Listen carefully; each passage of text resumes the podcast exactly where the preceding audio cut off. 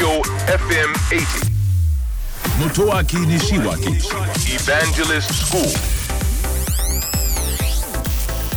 東京 FM エヴァンジェリストスクール10月20日放送分のポッドキャストをお届けしましょうえー、ブルーライトですよまあ私もあの目は良くないんですね、えーいつぐらいから目がその、まあ、いわゆるメガネやコンタクトが必要になったかというとパソコンをお仕事としてからなんですよね。だからパソコンの画面と関係あるんじゃないかと思うんですよ。特に私が仕事をスタートした頃ってまだブラウン管と呼ばれる時代でしたからね。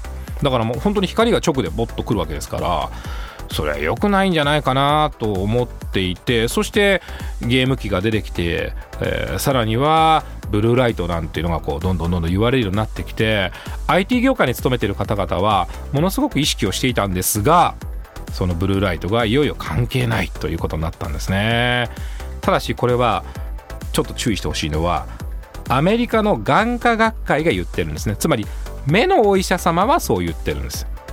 つまり目そのものには直接影響はないと言ってるんですね。ところが目から入ってきた映像を頭が理解するんですね、えー実はここがとても重要なんですね。光の動きや映像を最終的に処理をするのは目ではなくて頭なんですね。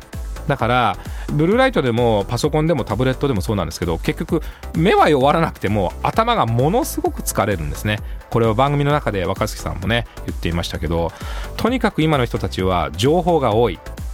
いろんな情報を目を通して脳の中に叩き込んでるんですね。これが疲れやさまざまな病気の原因になると言われてるんですね。ちょっとぜひですね、えーラジオに耳を傾けるだけで、えー情報量を減らしてみてもいいんじゃないかなと思っています。エヴァンジェリストスクールは東京 FM で毎週土曜深夜12時30分から乃木坂46の若月由美さんと一緒にお送りしています、えー IT についてとても分かりやすく楽しくお伝えをしておりますので、えーぜひオンエアの方チェックしてください。ラジオ日経三国志。ねえ、孔明、未来が見えないんだけど。ほうそれは困りましたね。もしかして、孔明は未来が見えるのか？なんだ思わせぶりだな。どうやったら未来が見えるんだ？教えてくれ。嫌です。なあ、頼むよ。俺も知りたい。教えない。教えてよ。絶対教えない。教えて。教えない。ねえ、お願い。教え俺も頼むよ。教えて。